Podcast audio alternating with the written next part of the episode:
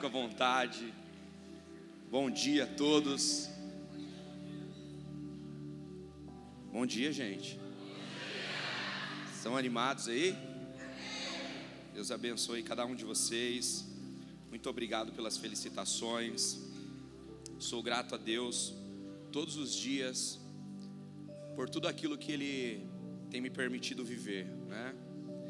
Eu todas as vezes que eu olho para trás, eu vejo que valeu a pena cada esforço, né? Quando olho para trás, eu vejo que tudo que Deus fala, Deus cumpre. Que tudo que Deus promete, Ele faz. Eu, quando olho para tudo aquilo que eu já vivi, eu sei que.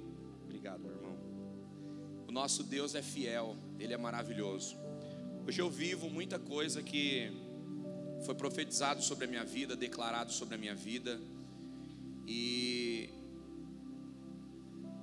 eu tinha todas as possibilidades para não ter, não ter chegado até aqui. Eu vim de família disfuncional, de uma família destruída, né? Eu já, vocês já conhecem a minha história. Eu, eu passei por todas as fases da, da de uma família disfuncional. É, já, já compartilhei com vocês sobre rejeição, né? Eu não fui é, um filho gerado por escolha dos pais. Eu tinha todas as desculpas para retroceder, para parar e para não acreditar no que Deus pode fazer. Só que eu tomei uma decisão. Eu decidi que aquilo que eu não tive, eu posso me levantar para dar para outras pessoas. E hoje eu posso olhar para minha casa, para minha família e ver que a partir da minha casa uma nova geração se levantou. Eu posso olhar para a minha história e ver que a partir da minha história uma nova geração se, se levantou. Eu posso olhar para essa igreja e ver que a partir dessa igreja uma nova geração está se levantando. E nunca foi fácil nada, e nunca será, meu irmão, porque existem coisas que são fáceis e existem as coisas que Deus tem para a nossa vida. Aquilo que Deus tem para a nossa vida nunca vai ser fácil. Quando você vê alguma coisa fácil acontecendo, desconfie se é Deus, porque Deus sempre vai nos ensinar a lutar pelo que acreditamos, Deus sempre vai nos ensinar a batalhar pelo que cremos, porque o Evangelho não fala de facilidades, o Evangelho fala de certezas, trabalho, esforço, esforço humano, trabalho humano, para que a glória de Deus se manifeste e faça além do trabalho humano, além do esforço humano. Deus não faz pela força do nosso braço, mas a força do nosso braço é a nossa parte muitas vezes. Aquilo que nós temos que fazer, Deus não vai fazer. Então, por que eu estou te falando tudo isso, meu irmão? Porque você tem duas opções de vida: ou você vai ficar reclamando de tudo que você viveu, de tudo que você tem, de tudo, todos que se levantaram contra você, de toda a dificuldade que você enfrentou, ou você vai se levantar e vai fazer a diferença. Ou você vai se levantar e vai entender que Deus está te chamando para fazer algo diferente, algo pontual. Eu queria que você tocasse alguém que está do seu lado aí e dissesse assim, meu irmão, que comece em você. Não fique esperando das pessoas aquilo que você quer, vai atrás.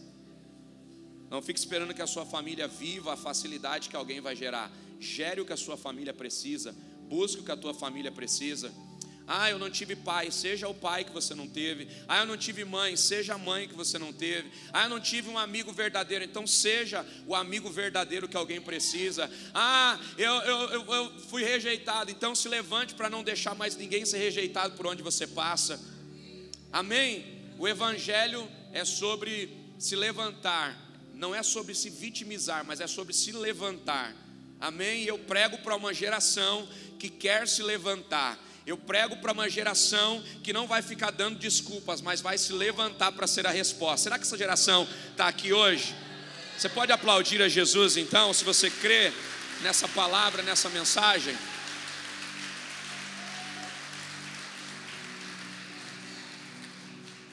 Eu queria compartilhar com vocês um texto, Provérbios capítulo 3 texto sobre generosidade. Provérbios 3. versículo 9 diz assim: Honra ao Senhor com os teus bens e com a primeira parte dos teus ganhos, e se encherão os teus celeiros, e transbordarão de vinho os teus lagares. Filho meu, não rejeites a correção do Senhor, nem te enoje da sua repreensão, porque o Senhor repreende a quem ama, assim como o pai ao filho a quem quer bem. Amém? Queridos, eu vejo que nós temos uma dificuldade de lidar com honra. Nós temos uma dificuldade de, de vivermos debaixo de uma realidade de honra. E por que nós temos essa dificuldade? Porque muitas vezes nós vivemos em cenários de desonra. Então, como filhos, talvez você cresceu num ambiente onde você viu os seus pais se desonrarem. Seu pai às vezes não ser o marido que a sua mãe gostaria que ele fosse, às vezes a sua mãe não sendo a esposa que seu pai gostaria que ela fosse, às vezes é, você viveu num cenário de irmãos, eu vivi numa casa de muitos irmãos, e às vezes você pode ter sido criado em um ambiente de desonra entre irmãos, disputa entre irmãos.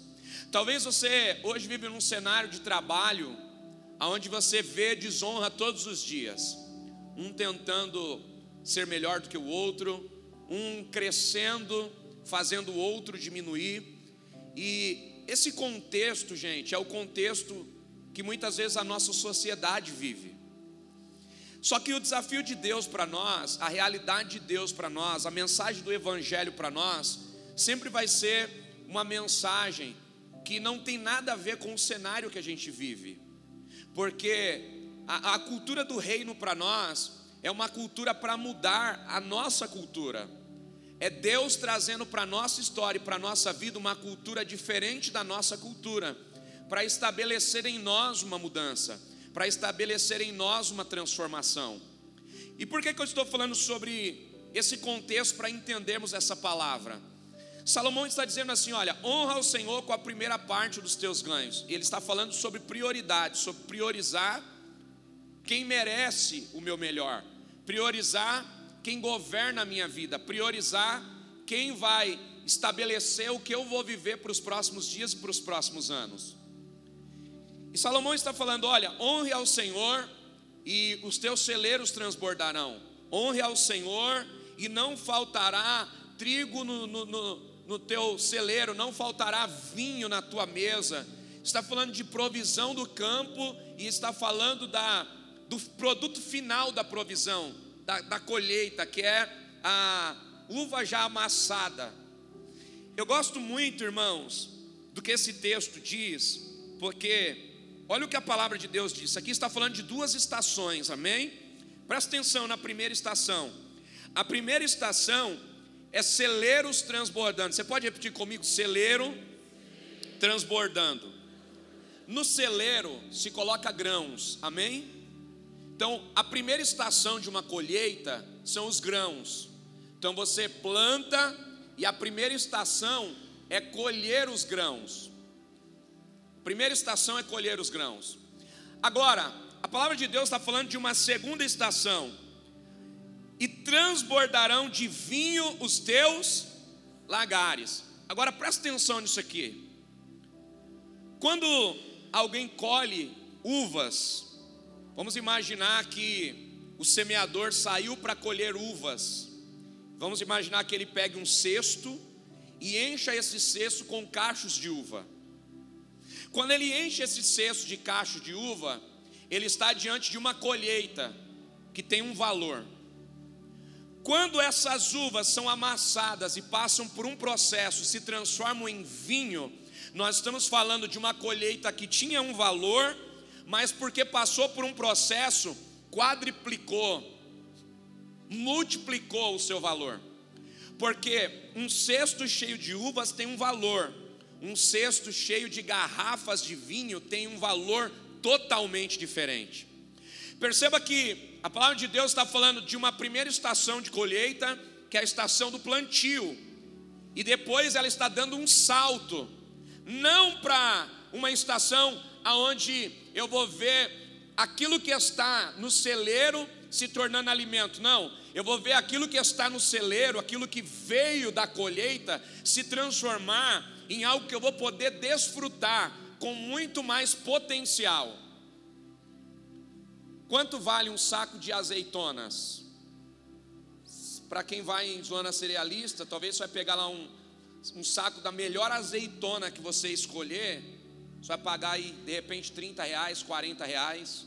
Pastor, que azeitona é essa? Se for numa zona cerealista, você escolher boas azeitonas, um saco de azeitona pode chegar a mais de 100 reais. Agora, se você pegar essa mesma azeitona de boa qualidade e você pegar um frasco de azeite feito por ela, esse frasco de azeite na Itália, existem frascos de azeite que custam mais de 100 mil reais. Como pode um, um, produto da terra, com é, uma imagem simples, uma colheita simples, se transformar num produto tão valioso? O importante não é o produto, o importante é o processo. E é aqui que eu quero começar a ministrar o teu coração. Meu irmão, não importa de onde você saiu, não importa como você começou, o importante é quem você vai se tornar e o que você vai se tornar com o processo de vida que você está vivendo em Deus. Por que, que eu estou falando tudo isso, gente, nessa manhã de conscientização? Nós falamos muito sobre Deus nos honrar, nós falamos muito sobre Deus nos abençoar, mas será que nós temos cuidado e abençoado daquilo que é de Deus? Eu vejo Deus prosperando tanta gente nessa igreja, eu vejo Deus mudando a história de tanta gente nessa igreja, mas eu vejo essa igreja sempre sofrendo com as mesmas dificuldades. Infidelidade de dízimos e ofertas, gente que não consegue manter o seu compromisso com Deus, o seu compromisso com a casa de Deus. Não estou falando de manter um compromisso comigo, eu estou falando de manter um compromisso com a casa de Deus, porque se a casa de Deus sofre, a minha casa sofre, a sua casa sofre. Agora, se a casa de Deus está cuidada, amparada, a casa de Deus, ela vai crescer, ela vai prosperar. Sabe, queridos, muitas vezes nós temos que buscar recursos em outros lugares, nós temos que produzir recursos em outros lugares para manter esse lugar aqui. E a pergunta que eu me faço às vezes é: até quando nós vamos ter que trabalhar por uma geração que quer receber? Até quando nós vamos ter que trabalhar por uma geração que entra no ambiente, desfruta do ambiente, colhe no ambiente, mas não se levanta para ser resposta nesse ambiente? Sabe, queridos, nessa manhã, eu quero que você olhe para a sua vida, para a sua história e para a sua casa. Isso aqui é uma reflexão individual. Olhe para o que a sua casa recebeu da casa de Deus e pergunte para você mesmo: eu tenho sido grato ao lugar que me amadurece? Eu tenho sido grato ao lugar que me transforma? Eu tenho sido grato ao lugar que está mudando a minha vida e a minha família? Talvez você vai dizer assim, pastor, o senhor está equivocado, porque eu não sou próspero, eu não tenho aquilo que você acha que eu tenho. Talvez você esteja olhando para aquilo que o dinheiro compra. Talvez você está olhando para aquilo que o dinheiro compra e não está percebendo as maiores riquezas que a igreja produz em você. A igreja produz em você o caráter de Cristo. A igreja produz em você o instinto de fidelidade no teu relacionamento. A igreja vai ensinar os teus filhos a crescerem debaixo dos princípios do Senhor. Tira o teu foco naquilo que o dinheiro compra, porque aquilo que o dinheiro compra você não precisa receber na igreja. Você pode receber no teu trabalho, você pode receber com fruto da tua sabedoria. Agora, tem coisas que você vai receber na igreja que o teu dinheiro jamais vai ser capaz de comprar. E é sobre isso que o reino de Deus está falando. A pergunta é: eu tenho sido grato a essa casa? Eu tenho cooperado para essa casa crescer? Eu tenho cooperado para esse lugar prosperar e avançar, alcançando famílias, restaurando lares e fazendo uma transformação na vida de pessoas e na vida de ambientes. Ontem nós vivemos aqui um marco na nossa igreja. Ontem nós tínhamos aqui inscritos mais de 500 jovens Ontem esse lugar aqui não tinha lugar para andar de jovens aqui. Isso nunca aconteceu na nossa igreja. Mas para isso acontecer, talvez alguém pensou assim: ah, foi tudo muito fácil. Nós tivemos que investir aquilo que nós não tínhamos para dar para os nossos jovens aquilo que eles precisavam.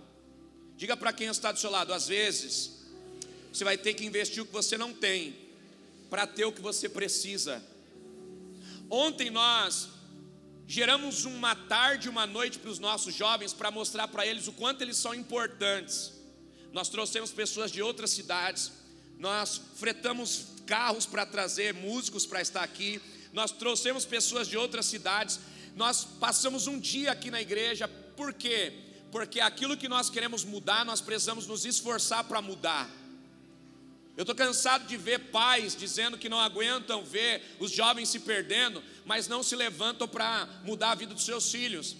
Eu estou cansado de ver maridos dizendo que não estão é, satisfeitos com a família e com a casa que tem, mas não estão se levantando para ser resposta. O Evangelho é sobre dar aquilo que me custa para ter aquilo que eu preciso. É se levantar, meu irmão, para ser o homem que a sua casa precisa, é se levantar para ser a mulher que a sua casa precisa, é se levantar para ser o obreiro que a igreja precisa, é se levantar para ser alguém que vai contribuir para esse ambiente crescer, amadurecer e prosperar, e o nome do Senhor será anunciado. Talvez você não pode ser a mão de obra, mas você pode ser aquele que provê o recurso. Mas o problema é que às vezes a gente é uma geração que não dá a mão de obra e também não dá o recurso. A gente às vezes é uma, uma geração que entra no terceiro estágio. Qual estágio? Não ficou bom, podia ter sido melhor. Ah, se eu tivesse lá, tinha sido melhor. O convite é para você, venha e faça o melhor. O convite é para você, se levante, seja a resposta. O desejo do meu coração é que Deus levante pessoas para ser tudo aquilo que eu não consigo ser, porque eu sou cheio de limitações. E eu tenho orado para Deus levantar pessoas melhores do que eu, porque a nossa igreja precisa de gente que sabe falar melhor, de gente que sabe é, é, fazer uma projeção melhor, de gente que sabe liderar melhor. Eu tenho orado, Deus, levanta na nossa igreja pessoas melhores do que eu, porque eu tenho dado o meu tudo e talvez o meu tudo não seja suficiente. Eu tenho orado para Deus levantar pessoas melhores do que eu. Deixa eu te fazer uma pergunta: pelo que você tem orado nesses dias? Qual tem sido o foco da tua oração? É palavra de oferta, mas eu já estou pregando.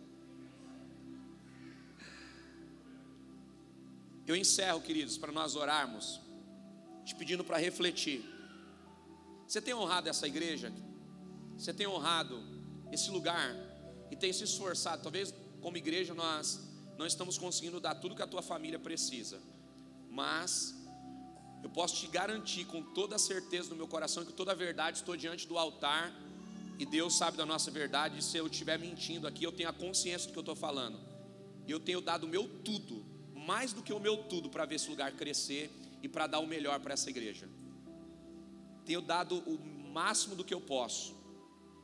Cansado muitas vezes, no limite, a maioria das vezes, mas sempre entregando tudo, entregando o melhor. Agora a pergunta é: você está entregando o seu melhor? Você tem se esforçado para ver esse lugar crescer? A igreja pode contar com o teu compromisso eu sei que você paga aluguel, eu sei que você paga água, você paga luz, e a igreja também.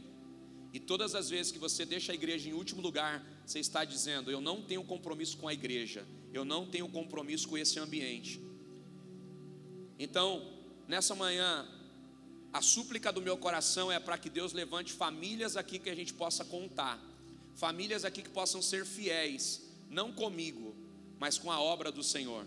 E eu queria que você fizesse essa oração nessa manhã, aí onde você está. Eu queria que você curvasse sua cabeça. Se você não concorda com tudo que está sendo falado, não tem problema. Ore e diga: Senhor, levanta um pastor que seja diferente, ou me levanta como um pastor diferente, para que eu faça diferente do apóstolo. Irmão, se Deus levantar você e a coisa fluir, eu vou estar muito feliz, porque o importante é que a obra seja feita, amém? Pai, nós te agradecemos por essa manhã. Te louvamos, ó Deus, porque o Senhor é bom. Te agradecemos, ó Deus, porque o Senhor é digno de toda honra, glória, louvor e adoração.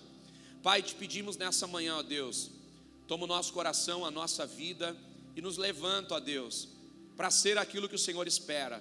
Nos levanta, ó Deus, como homens e mulheres fiéis, ó Deus, leais, ó Pai, à tua obra, a tua palavra, ao teu reino. Pai, levanta homens e mulheres, ó Deus, que não são levados pelos movimentos de ventos contrários, pelos movimentos, ó Deus, de fama ou de perspectiva humana, mas nos levanta, ó Deus, como homens e mulheres conscientes daquilo que estão construindo, ó Pai, e posicionados para aquilo que vão construir. Pai, que em nós e a partir de nós, ó Deus, comece uma revolução poderosa, ó Deus, e que o teu nome seja glorificado, celebrado que através da nossa vida, ó Pai, o teu reino ganhe forma, que através da nossa vida, ó Deus, a igreja ganhe forma. Pai, que a igreja possa contar com a nossa mão de obra, que a igreja possa contar com o nosso tempo, que a igreja possa contar com o nosso recurso, Pai, que a igreja possa contar com a nossa oração. Pai, nos levanta nessa manhã, a cada um de nós, ó Pai, nos dá maturidade, sabedoria, Deus, que cada família aqui, Pai, nessa manhã receba a sua porção e se levante com a sua porção, Pai, para que o teu nome seja glorificado através da nossa vida, que através daquilo que estamos construindo, o Senhor se torne mais conhecido, o Senhor se torne mais adorado e o Senhor se torne, ó Deus, uma resposta para as pessoas que estão à nossa volta, que o nosso nome desapareça que a nossa vontade desapareça e que o teu nome cresça, resplandeça, se manifeste na nossa geração. É o que nós te pedimos e te agradecemos no nome do teu filho amado Jesus que vive e reina para sempre. Amém e amém. Agora sim você pode pegar aí a sua semente, meu irmão. Eu quero te lembrar mais uma vez, você não é obrigado a ofertar nessa igreja. Eu sei que esse discurso ajuda muita gente, mas eu tenho orado para fazer o que é certo independente se tem outras pessoas que fazem o errado. Eu sei para quem eu vou prestar contas. Eu não quero que você oferte porque eu estou te pressionando. Eu quero que você oferte por amor. Faça o que precisa ser feito, não aquilo que alguém está te obrigando a fazer. Oferte com amor, com carinho. Se você não entende esse momento, guarda o teu dinheiro. Você não é obrigado a ofertar. Mas faça se você ama esse lugar. Entrega a sua semente de gratidão e de generosidade. Amém? Quem está online aí também Aqui na frente tem um GC, você pode entregar também a tua semente, você pode entregar o seu melhor a Jesus, porque Ele já tem entregado o melhor dele a cada um de nós. Amém? Tem, tem gente feliz aí ainda? Pega a sua Bíblia e vai comigo lá em Mateus capítulo 27. Mateus 27. Quem já votou aqui de manhã? Muita gente já votou, né? Mateus capítulo 27. Eu quero ler com vocês do versículo 32 ao versículo 36. Amém? Enquanto você prepara aí a tua Bíblia, vou aproveitar também para saber quem está aqui pela primeira vez. Tem alguém pela primeira vez hoje aqui? Olha assim com a sua mão, tem alguém pela primeira vez? Todos já são da casa, tem alguém? Amém. Seja bem-vinda em nome de Jesus. Lá atrás também, seja bem-vindo em nome de Jesus. Que Deus abençoe a sua vida, a sua casa, a sua família. Que você tenha uma experiência incrível com Jesus. Mateus 27, eu quero ler com vocês do versículo 32 em diante. Amém? Queridos, eu queria que você prestasse muita atenção nessa mensagem hoje. Eu queria que você me desse toda a sua atenção possível nessa manhã. Que você acompanhasse aí na tua Bíblia. Versículo 32 ao versículo 36, 36 diz assim: E quando saíram, encontraram um homem. Diga comigo, encontraram um homem. Diga para quem está do seu lado: o reino de Deus está à procura de alguém. O reino de Deus está à procura de alguém. Olha o que o texto está dizendo. E quando saíam, encontraram um homem. A pergunta que eu quero começar te fazendo hoje é: se o reino de Deus estiver procurando uma pessoa, o reino de Deus nessa manhã vai encontrar? Se o reino de Deus estiver procurando uma família, será que nessa manhã ele vai encontrar? A palavra do Senhor diz assim: olha, e saíam ao encontro e encontraram um homem, Sirineu, chamado Simão, a quem constrangeram a carregar a cruz. E quando chegaram a um lugar chamado Gólgota, que quer dizer lugar de caveira, deram-lhe a beber vinagre misturado com fel. Mas ele, provando, não quis beber. E havendo-o crucificado, repartiram as suas vestes e lançaram sortes, para que se cumprisse o que fora dito pelo profeta. Repartiram entre si as minhas vestes, e sobre a minha túnica lançaram sorte. E assentados o guardavam ali. Amém? Só até aqui eu queria que você deixasse sua Bíblia aberta. Esse texto, irmãos, é, me bateu com tanta força e eu queria compartilhar com vocês nessa manhã. Nós precisamos entender uma coisa, queridos.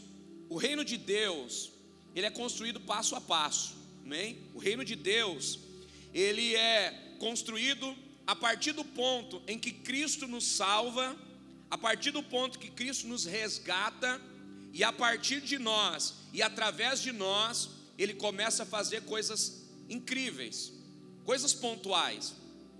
O reino de Deus fala sobre famílias que o Senhor restaura, homens e mulheres que o Senhor restaura, histórias que o Senhor restaura, e a partir dessas histórias, dessas famílias e dessas pessoas, o Evangelho começa a ser anunciado com mais força e de uma forma prática. A salvação, irmãos, é uma construção, ou seja, eu tenho uma experiência com Deus, eu tenho a minha vida transformada por essa experiência, e a partir dessa experiência, eu começo a ser transformado passo a passo. Ninguém é transformado da noite para o dia, ninguém é transformado com uma mensagem, ninguém é transformado com um culto, ninguém é transformado com um mês ou um ano na igreja. Nós somos transformados todos os dias. Mas tudo começou com uma experiência. Tudo começou com um toque de Jesus. Tudo começou com um dia em que Jesus nos marcou diferente e esse toque, essa marca de Jesus na nossa vida começou a provocar na nossa vida uma transformação e começou a gerar na nossa vida algo que é maior do que nós mesmos. E aí nós vamos entrar em um outro passo. Primeiro nós recebemos a salvação de Cristo. E agora, pela salvação que recebemos, nós vamos nos convertendo a Cristo. Nós vamos nos convertendo ao que Cristo nos chamou para ser, ao que Cristo espera de nós. Querido, deixa eu te dizer uma coisa.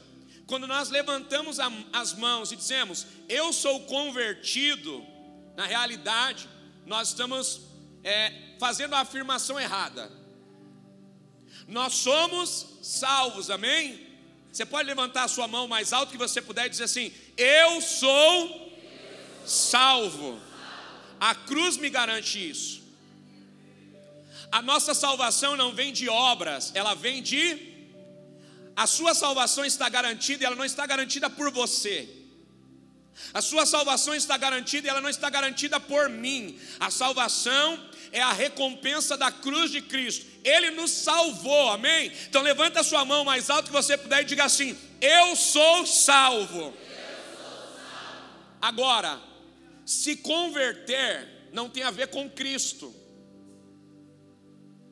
Eu vou reformular a minha afirmação. Se converter não tem a ver com o esforço de Cristo, tem a ver com o meu esforço. O esforço de Cristo foi para produzir para mim salvação. E o meu esforço é para me converter a Cristo, a me tornar o que Cristo espera que eu seja. Isso é conversão. O que significa se converter?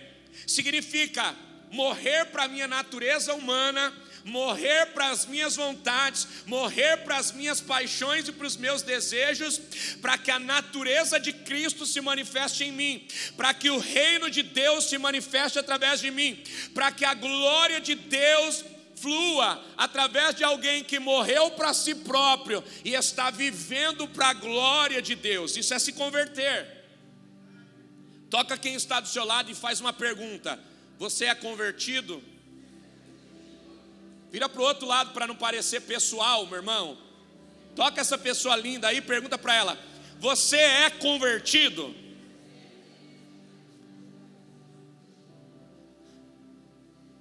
Faíscas da conversão.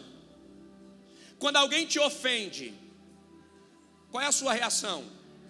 Isso fala se você é convertido ou não. Quando alguém te contraria, qual é a sua reação? Quando alguém pisa no teu calo, qual é a tua reação? Isso aponta para a nossa, nossa conversão, porque Cristo apanhou, foi chicoteado, humilhado, cuspido. Qual foi a reação dele?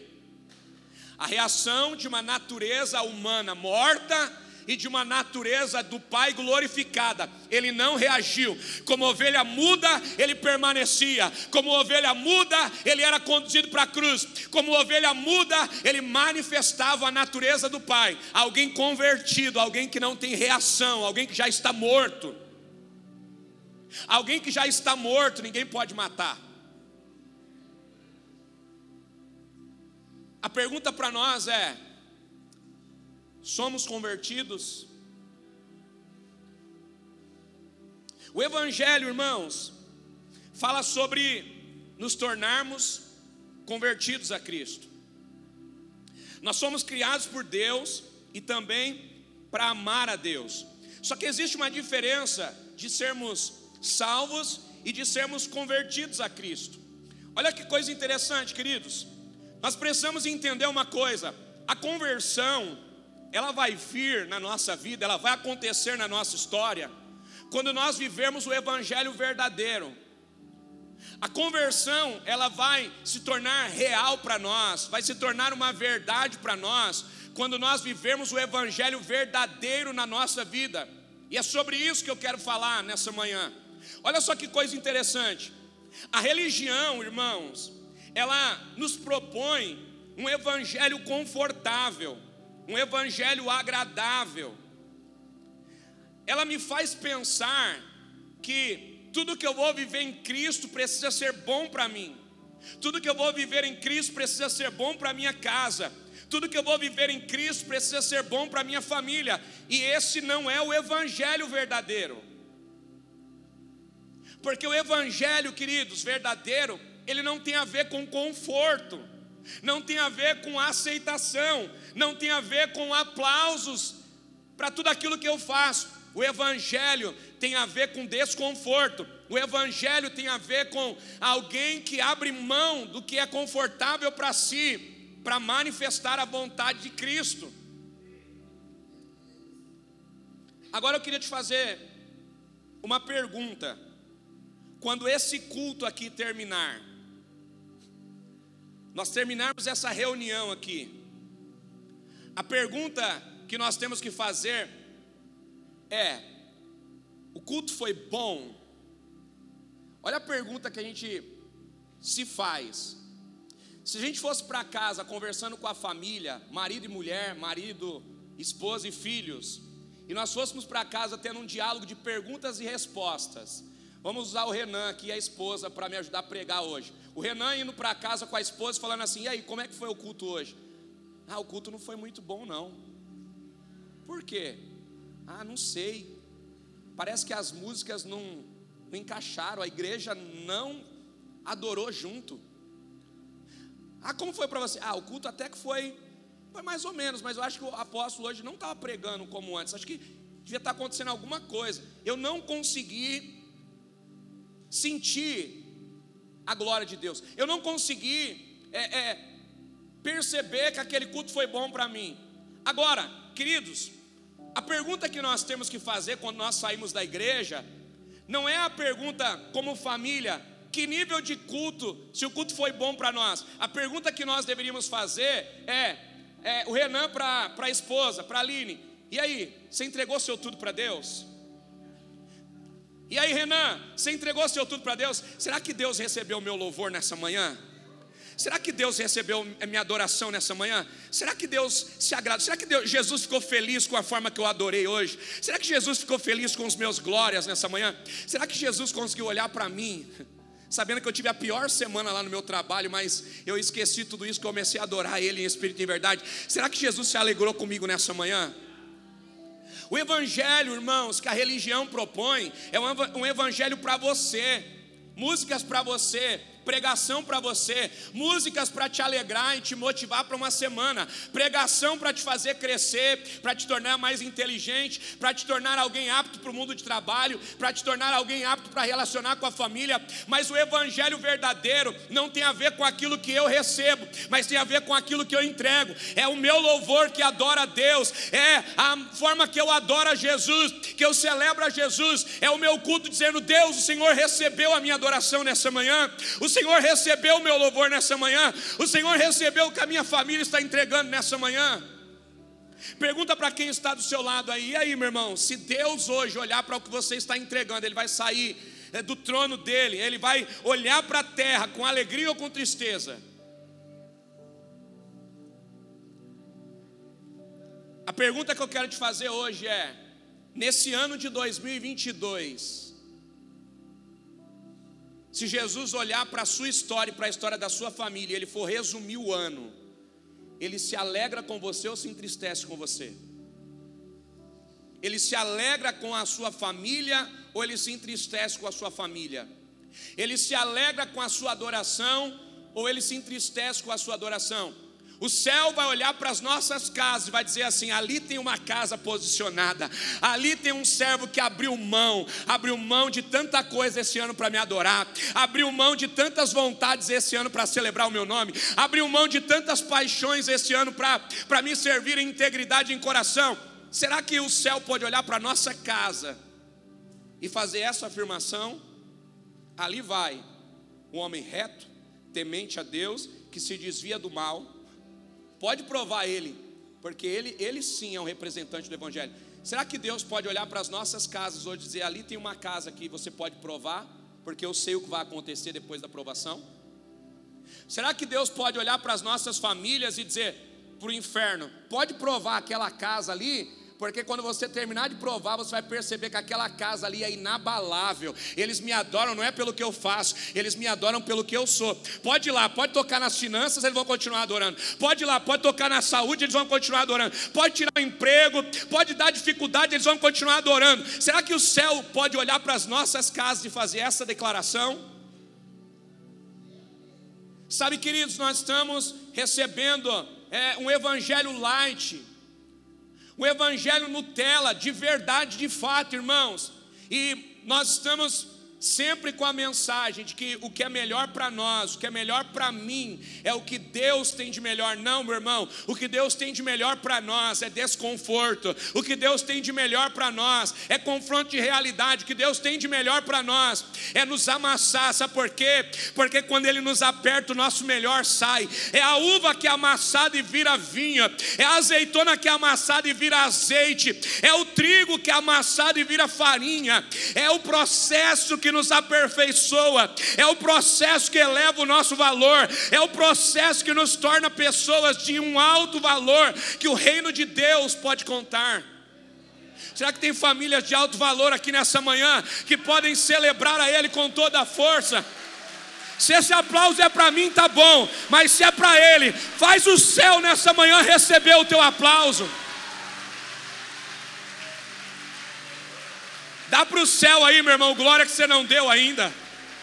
Dá o aleluia que você não deu ainda. Dá o glória que você não recebeu ainda, não deu para Ele ainda. Entrega para Ele a adoração. O culto é para Ele, a glória é para Ele. O culto não é para mim nem para você, é para Ele. Deus recebe o nosso glória. Deus recebe a nossa adoração. Deus recebe o nosso culto ao Senhor. O culto agradável para Deus é desagradável para nós.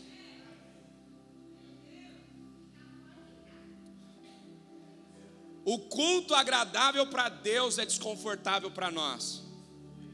Vamos dar exemplo? Quem está cansado aqui, gente, uma semana cansada? Levanta a mão aí.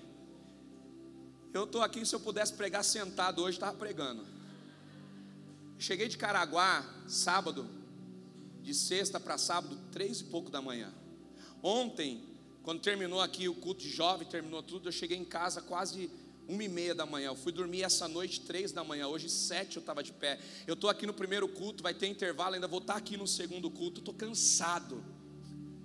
Mas o meu culto não é para mim. O meu culto é para Deus. O culto confortável para mim, eu ia colocar uma cadeirinha aqui, igual os pregadores estão na internet, sabe? Ia ficar aqui falando calmamente, sentadinho, porque seria bom para mim. Mas o que é bom para mim, às vezes não é bom para o reino de Deus. Porque o culto confortável para nós, às vezes é o culto que a gente ficaria sentadinho, só recebendo, mastigando, mas é no meu cansaço eu me levantar para entregar a minha mão de obra.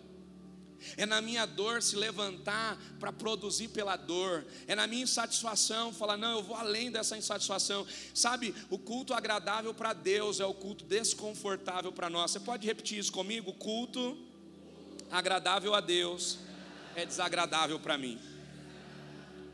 Todas as vezes que o culto fica muito bom para você, cuidado.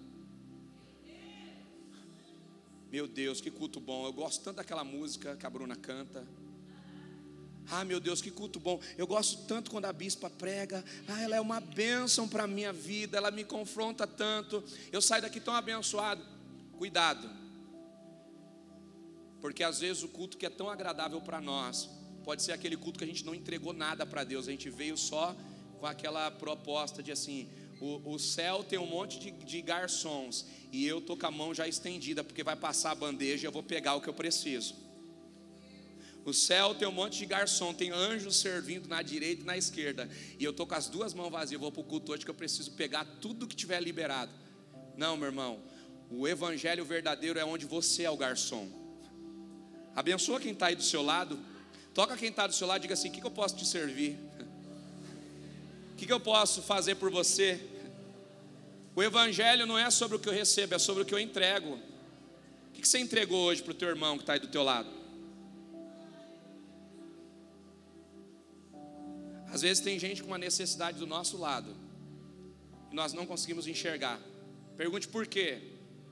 Porque enquanto eu estiver olhando para a minha necessidade, eu nunca vou enxergar a necessidade do outro. Enquanto eu estiver enxergando a minha necessidade, eu nunca vou ser capaz de enxergar a necessidade do outro. Segunda coisa, irmãos, quando o céu olha para nós, irmãos, quando Cristo olha para nós, por que que Cristo tem uma predisposição e por que que Cristo é paciente conosco? Eu vou te dizer o porquê. Porque ele já nos viu na eternidade. Ele já nos viu no futuro. Jesus sabe quem você vai ser no futuro, é por isso que ele é paciente com você. Às vezes o teu pastor não é paciente com você, às vezes a bispa não é paciente com você, às vezes a sua família não é paciente com você, mas Jesus ele é. Por quê? Porque ele já te viu no futuro. E ele sabe quem você vai se tornar, ele sabe quem você é. Então me ajuda a pregar e coloca a mão em alguém que está do seu lado e diga assim: "Meu irmão, eu acredito que você vai ser o que o céu espera". Alguém totalmente convertido para a glória do nome de Jesus. Profetiza aí sobre alguém. Você está do lado de alguém que você precisa profetizar, essa é a hora. O céu é paciente conosco por quê? Porque o céu nos viu no futuro. Irmãos, nós lemos um texto aqui, e é aqui que eu quero é, é, partir para o fim nessa mensagem. Olha que coisa interessante. O texto que nós lemos diz que estavam procurando um homem Amém? E o texto diz que encontraram esse homem. Existia uma multidão. Vamos descrever o cenário? Jesus está sendo crucificado. Jesus está sendo arrastado pela cidade de um lado para o outro. Uma multidão acabou de ver ele sentenciado. Jesus foi levado para ser julgado. De um lado Barrabás, do outro lado Jesus. E Pilatos ele está dizendo assim: quem vocês querem que eu solte? Jesus o Cristo ou Barrabás o ladrão? O que, que a multidão gritou? Solta o. Vamos repetir bem, bem forte aí para me ajudar a pregar? Vocês querem Jesus o Cristo ou vocês querem solto Barrabás? Solte! Barrabás foi solto e Cristo sentenciado. A multidão está ali vendo Cristo ser sentenciado. Até aí, irmãos, tudo bem, porque alguém que foi curado não pode mudar a sentença de Pilatos. Alguém que ressuscitou não pode mudar a sentença que o tribunal acabou de dar. Alguém que recuperou a visão através das mãos de Jesus não pode ir lá e mudar a sentença. Alguém que foi curado por Ele, abençoado por Ele, transformado por Ele, está na multidão e não pode fazer nada. E tudo bem. Só que chega uma hora que agora Jesus ele sai do lugar onde ele foi sentenciado e agora ele começa a fazer um percurso, um rastro de sangue pela cidade. Ele vai carregar uma cruz pesada, e ele vai ser açoitado no caminho, chicoteado no caminho, cuspido no caminho, e ele vai fazer um caminho como um rastro de sangue. Ele vai carregar a cruz sangrando, ele vai carregar a cruz diante de vergonha, ele vai carregar a cruz diante de humilhação. E chega uma hora que o corpo humano dele não consegue mais avançar. Procura-se um homem. Procura-se quantas pessoas? Um homem. A pergunta é: quantas pessoas Jesus abençoou na sua trajetória de três anos e seis meses? Quantos homens e mulheres ele transformou nesses três anos e seis meses? E quando é necessário um homem para ajudar a ele carregar a cruz, esse homem não veio de própria vontade, ele foi constrangido a carregar a cruz. Olha o que o texto diz, versículo 32. E quando saíam, encontraram um homem chamado a quem o constrangeram a levar a cruz. Simão, sim, você vai carregar a cruz com ele. Não, eu não. Passar vergonha com ele? Não, eu não, não. não. Carregar a cruz de condenar? Não, não, não, comigo não. Simão, pega a cruz. Não é uma, uma pergunta, é uma ordem. É Roma que está declarando e determinando. Pega a cruz, você vai levar, coloca no ombros, ajuda ele, você vai carregar, vai fazer o caminho. Constrangeram ele a carregar a cruz. E aqui, irmãos, é estabelecido o evangelho. Porque o evangelho verdadeiro é sobre um homem e uma mulher que precisa carregar a cruz de Cristo. E eu vou trazer um exemplo para você, meu irmão. Manifestar a cruz de Cristo muitas vezes vai gerar vergonha para você. Porque uma coisa é você falar de Jesus onde todo mundo concorda, outra coisa é você falar de Jesus onde as pessoas vão rir. Muitas vezes você vai ter que falar de Jesus em ambiente onde as pessoas vão rir. No meio da família você vai falar de Jesus, alguém vai dar risada. Esse é o evangelho verdadeiro. É você se expor, passar vergonha pela mensagem que precisa ser pregada. Mas sabe qual é o evangelho que estão nos propondo? Não pregue aí. Você não tem que passar vergonha por Jesus. Fica quietinho. O evangelho light é não se levanta. Você vai falar de, de, de princípios da família no Instagram, você vai ser cancelado, bloqueado. Não fala. Fique em silêncio, você não precisa falar isso, você não precisa defender o Evangelho, você não precisa se posicionar. Cristo vai fazer a obra. Ei, meu irmão, esse Evangelho é o Evangelho Nutella, o Evangelho verdadeiro é se expor, é fazer a nossa parte, é dar a nossa cara, é dizer: eu vou fazer aquilo que eu preciso fazer, porque essa é a minha parte no reino de Deus. Enquanto os bons se calam, os maus prevalecem. Sabe por que a nossa sociedade está sofrendo? Tem muita gente boa de braço cruzado dizendo isso aí não tem nada a ver comigo nem com a minha casa, vou ficar quietinho aqui. Mas uma hora a dificuldade bate na nossa porta. Uma hora a dificuldade chega próximo de nós, uma hora a dificuldade nos encurrala. Sabe o que Deus está dizendo para nós? O Evangelho é desconforto, o Evangelho é um homem carregando uma cruz que ele muitas vezes não aguenta carregar, é o homem carregando uma cruz que muitas vezes vai gerar vergonha para ele, mas é o homem carregando aquilo que precisa carregar, para que o nome do Senhor seja glorificado. Será que tem alguém aqui entendendo essa mensagem? Pode celebrar a Jesus?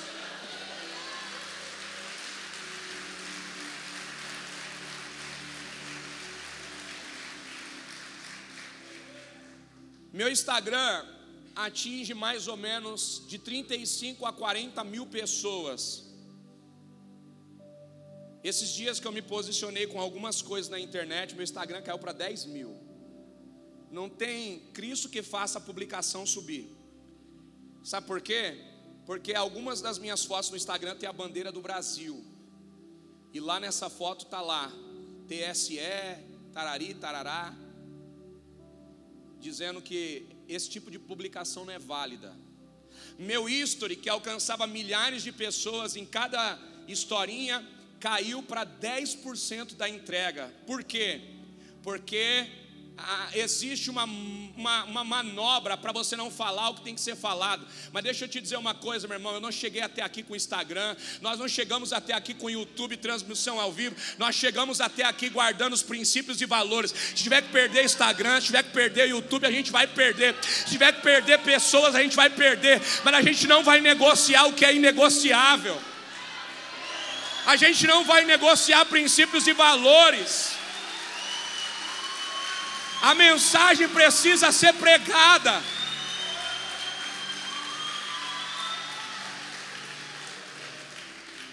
Eu quero a bênção de Jesus, mas eu mando soltar o Barrabás.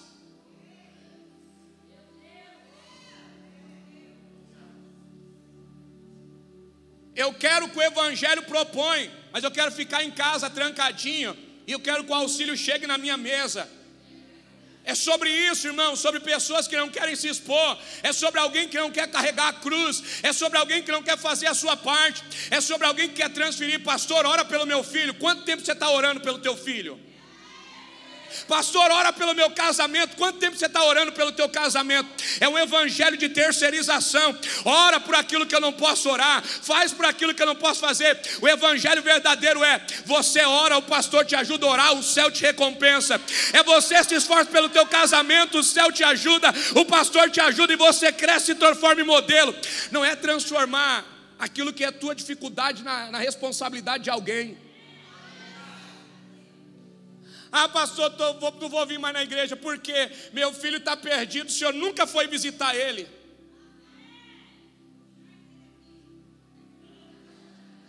A pergunta é: como pai, como mãe, aonde você estava quando o caráter dele estava sendo formado? Ah, eu estava trabalhando porque eu preciso trabalhar. É, então agora você vai pegar o teu salário para mudar aquilo que a tua presença, a tua ausência causou. Sabe, gente, tem coisas que a gente precisa olhar para dentro de nós e assumir responsabilidades. Sabe, tem coisas que nós estamos vivendo hoje que não tem a ver com o outro, não tem a ver com a falta de Deus, às vezes tem a ver com a nossa falta de posicionamento. Casamento que está em dificuldade não tem a ver com a esposa nem com o marido, tem a ver com a falta de tempo de qualidade. Tem tempo para amiga, tem tempo para o salão de cabeleireiro, tem tempo para assistir série, tem tempo para assistir, é um monte de bobagem, mas às vezes não tem tempo para conversar em casa. O maridão tem tempo para jogar futebol, tem tempo para rir com os amigos, para contar piadinha, mas às vezes não tem tempo para levar o filho para cortar o cabelo, para dar uma volta na praça. E aí depois a gente quer terceirizar a responsabilidade, dizer: Deus, aonde o Senhor está? Eu estou no mesmo lugar, vendo você que não está fazendo a sua parte. É sobre isso, irmãos. É sobre responsabilidade. É sobre alguém que precisa carregar a sua cruz. É sobre alguém que precisa entender. O Evangelho verdadeiro me confronta. Quantas manhãs eu não quis vir aqui pregar? Quantas manhãs eu quis sentar com a minha família e dizer assim: eu estou cansado. A minha vontade era não ir. Quantas vezes, irmãos, a minha vontade era pegar o meu recurso para pôr em outro lugar. Quantas vezes a minha vontade era pegar o meu tempo para pôr em outro lugar, mas o Evangelho não tem a ver com o que é bom para mim, o Evangelho não tem a ver com o meu conforto, o Evangelho tem a ver com o desconforto que vai produzir aquilo que o dinheiro não pode pagar. Ontem eu recebi o meu pagamento, ontem eu estava aqui sentado vendo minha filha pregar. Quanto custa isso? Quantos pais poderiam pagar milhões por isso, mas isso o dinheiro não compra? Só que isso não tem a ver com 30 minutos de uma plataforma de altar. Isso tem a ver com anos de renúncia. Isso tem a ver com anos de desconforto. É muito lindo quando a gente vê algo final acontecendo, alguém fala: "Nossa, que lindo, que bonito". É, meu irmão, você não sabe o sacrifício que é. O caminho, a caminhada, a renúncia, quantos nãos, Quantas caras feias a gente às vezes vê dos filhos. Quantas noites que os filhos vão dormir com raiva. Mas o Evangelho não tem a ver com o sorriso que a gente precisa, o Evangelho tem a ver com a conduta que a gente precisa estabelecer.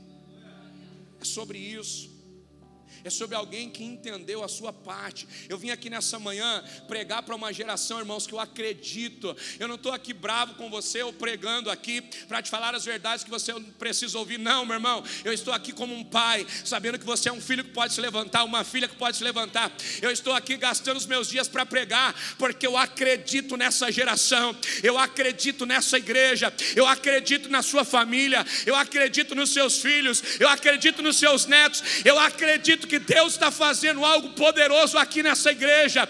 Eu acredito que Deus está fazendo algo em nós e através de nós. E eu sei que o céu está procurando um homem, o céu está procurando uma mulher, e nessa manhã vai achar. Será que o céu vai encontrar você e a sua família posicionado? Levanta a sua mão aí, pelo amor de Deus. Diga: Deus, eu estou aqui, conta comigo. Conta com a minha casa.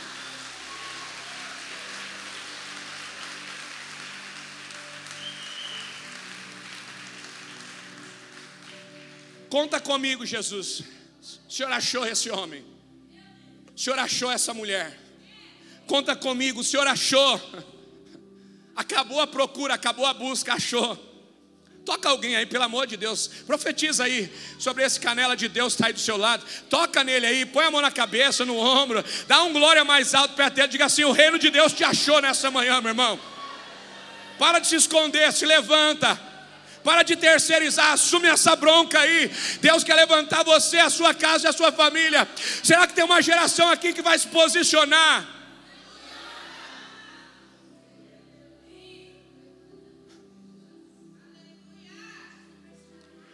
Olha só que coisa incrível.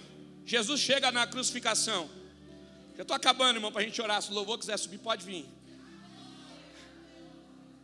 Olha que coisa interessante.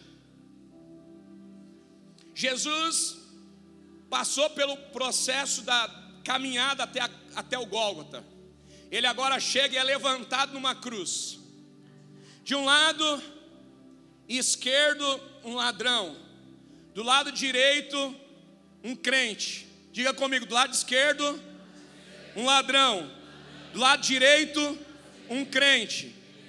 Não troque as posições, gente. Lado esquerdo, lado direito, um crente. E eu vou mostrar para você na Bíblia. De um lado tem um ladrão dizendo o quê? Se é o Cristo mesmo, desce daí, se salva e me salva. Se é o Cristo, por que você não se salva?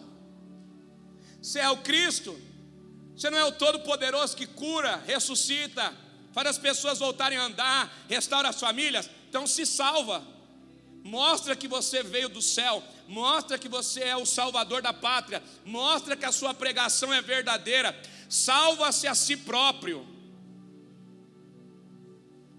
E do outro lado, alguém que diz: Senhor, quando você entrar no teu reino, lembra de mim. Eu estou aqui por mérito, eu sei quem eu sou, mas eu sei que você pode me transformar e me restaurar. Quando tu entrares no teu reino, lembra-te de mim. Aqui eu vejo duas igrejas. Quantas igrejas? Uma igreja que diz assim: Senhor, abre para mim uma porta de emprego e eu vou ser fiel na sua casa. Eu vou ser dizimista e vou ser ofertante. Senhor, muda a minha vida financeira e eu vou contribuir com a tua casa. Senhor, me dá uma empresa que o Senhor vai me dar uma empresa, a minha empresa vai ganhar dinheiro, e eu vou pegar o meu tempo e eu vou servir na tua casa. O meu tempo vai ser para o Senhor, porque o Senhor sabe que se o Senhor me der esse lugar, eu vou colocar esse lugar para produzir recurso, e eu vou servir o Senhor. É uma igreja, é uma igreja que vem no domingo dizendo: Deus, faz por mim, que se o Senhor fizer, eu vou fazer tal coisa. É uma igreja, irmãos, que está reconhecendo o que Cristo tem para entregar. É uma igreja que está reconhecendo o que Cristo tem para oferecer e está dizendo: aquilo que o Senhor tem para oferecer é o que eu preciso, é o que eu quero. E se você me der, eu faço o que você quer. Só que do outro lado eu vejo a segunda igreja, irmãos. Qual igreja? A igreja que não vê um Cristo que pode entregar nada. Ei, irmão, presta atenção nisso aqui, isso aqui é muito poderoso. O ladrão da cruz está do lado direito. Ele não viu Jesus ressuscitar Lázaro. O ladrão da cruz do lado direito, ele não viu Jesus devolver visão aos cegos. O ladrão do lado direito, ele não viu Cristo em glória. Ele não viu Cristo andando pelas cidades da, da, de Cafarnaum, da Galileia. Ele não viu o Cristo manifestando poder. Ele está olhando para um Cristo sangrando. Ele está olhando para um Cristo fragilizado. Ele está olhando para um Cristo que não tem nada para oferecer mas consegue olhar para um Cristo fragilizado e dizer: Eu acredito em você. Eu não eu não estou vendo nada que você tem para me dar, mas eu acredito que você é rei. Eu acredito que você vai estar na eternidade um dia. E quando você estiver lá, lembra de mim. Eu vejo essa igreja, irmãos, poderosa, que não serve a Ele pelo que Ele pode dar mas consegue ver um Cristo fragilizado, cuspido, assolado. Há um Cristo que está sangrando na cruz, envergonhado, e consegue ver nele o que outros não viram, consegue ver nele a eternidade. Ah, aquele ladrão da direita, ele está dizendo: quando você entrar no teu reino, ele conseguiu enxergar a porta para o reino. Enquanto tem gente que só consegue olhar para Cristo para ver a porta da prosperidade só consegue olhar para Cristo para ver a porta da promoção, consegue olhar para Cristo para ver a porta que vai solucionar o problema familiar, a porta que vai resolver o problema de conflito interpessoal com os amigos, com os filhos, mas não aquele ladrão da direita, ele conseguiu ver a porta do reino em um Cristo fragilizado. Qual é o Cristo que você está enxergando nessa manhã? Eu queria que vocês colocassem de pé.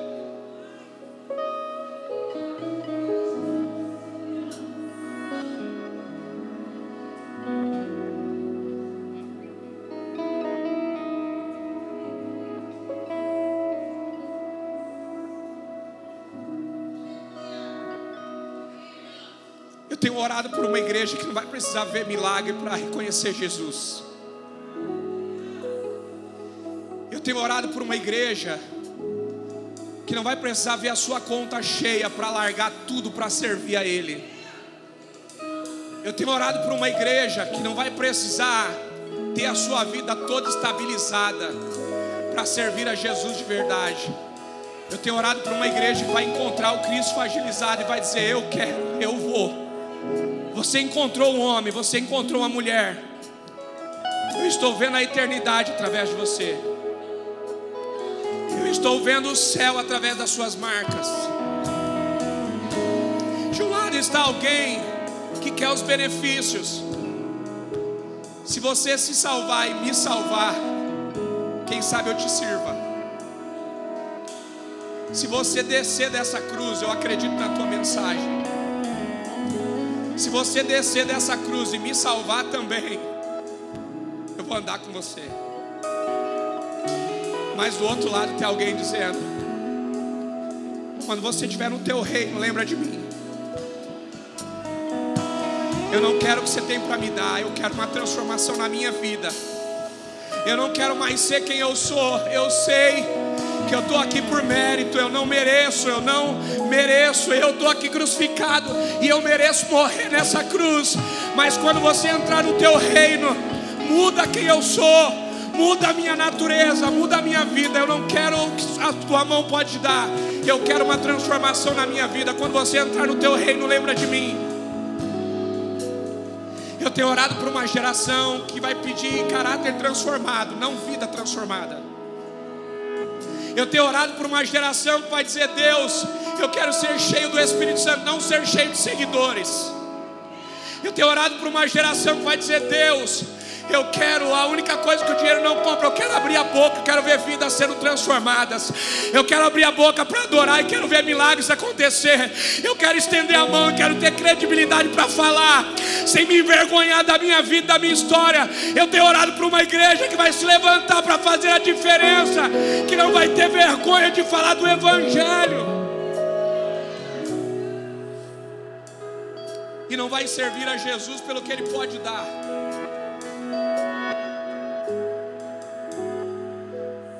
Deus tem mudado as nossas vidas, irmãos.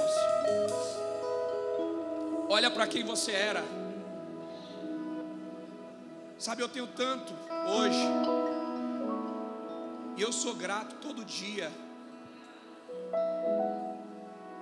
Ontem eu estava almoçando com um amigo, comendo risoto de camarão e salmão. Não paguei um centavo, o amigo que pagou.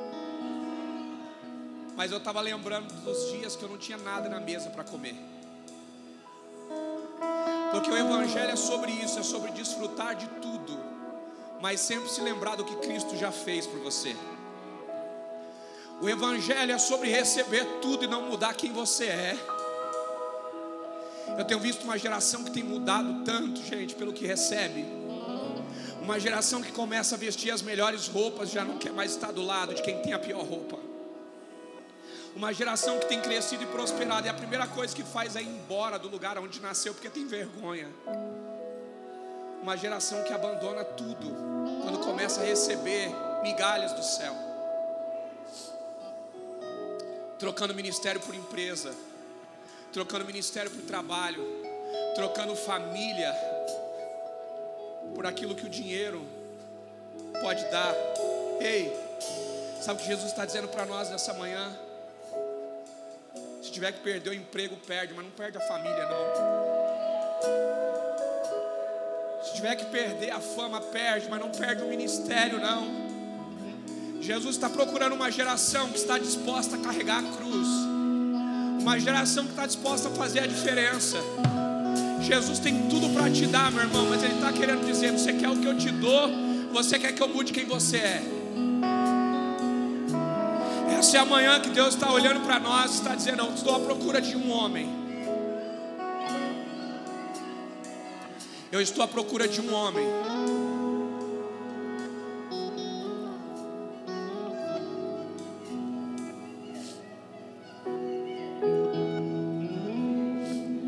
João 10, 10 diz: O ladrão vem para roubar, matar e destruir.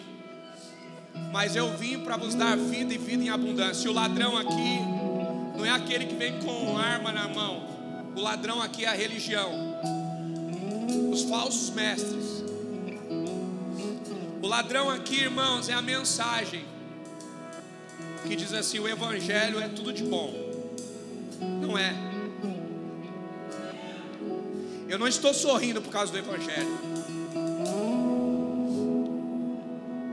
Eu não estou feliz por causa do Evangelho.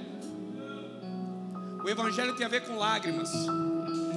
O Evangelho tem a ver com desconforto. Meu irmão, para mim o confortável agora era estar num resort descansando. E eu poderia estar. Mas o Evangelho não tem a ver com aquilo que a gente pode fazer. O Evangelho tem a ver com aquilo que a gente deve fazer. Tem coisas que você pode, mas não deve. Tem ambientes que você pode entrar, mas não deve. Tem respostas que você poderia dar, mas não deve. Tem pessoas que você deveria ofender, mas não deve. Tem coisas que você deveria fazer, mas não deve. O Evangelho tem a ver com abrir mão, do que você quer falar e do que você quer fazer. O Evangelho tem a ver com ser a mensagem que Cristo quer anunciar, a mensagem verdadeira. O Evangelho é desconforto, o Evangelho é a cruz, o Evangelho é marcas, o Evangelho é cicatriz. Chegamos onde chegamos. Eu não sei quem vai ganhar a eleição, não estou nem aí para quem vai ganhar. Eu fiz a minha parte. Eu faço todo dia. Se a direita estiver lá, eu vou continuar fazendo. Se a esquerda estiver lá, eu vou continuar fazendo. Porque a direita e a esquerda não vai mudar quem eu sou, eu vou continuar fazendo o que eu tenho que fazer. Tem um monte de gente querendo que a direita ganhe, sabe para quê? Só para ficar mais fácil. Quero que a direita ganhe, porque eu vou ficar mais rico, mais próspero não tem a ver com transformação, com restauração. Eu não estou nem aí para quem vai ganhar. Eu sei que aquele que, que me chamou já ganhou. Eu sei o final da história. No final da história, aquele que reina já ganhou. Talvez a igreja vai precisar do pior caminho para aprender. Talvez a igreja vai precisar do caminho mais difícil para aprender porque a igreja cresce mais em oposição, a igreja cresce mais na dificuldade. Você vai perceber que o tempo que você mais cresceu foi quando a porta estava fechada para você, e o tempo que você menos cresceu foi o tempo da prosperidade. Que Deus tenha misericórdia de nós, meu irmão. Vamos orar juntos. Feche seus olhos aonde você está. Fala com Jesus aí. O céu está à procura de um homem. Um sirineu, homem de Sirene, um improvável. Não foi um discípulo que carregou a cruz, não foi alguém que recebeu a cura que carregou a cruz, foi um homem de Sirene, um sirineu, um improvável, alguém que não queria. Eu não queria ser pastor, mas eu estou aqui. Pastor, se o senhor pudesse ah, meu irmão, se eu pudesse, eu estava aí no seu lugar agora. Ah, meu irmão, se eu pudesse, eu estava descansando agora. Ah, se eu pudesse, a última coisa que eu queria era ser alguém responsável por uma igreja, era a última coisa que eu queria. Mas o Evangelho não tem a ver com o que eu quero, o Evangelho tem a ver com o que nós precisamos ser.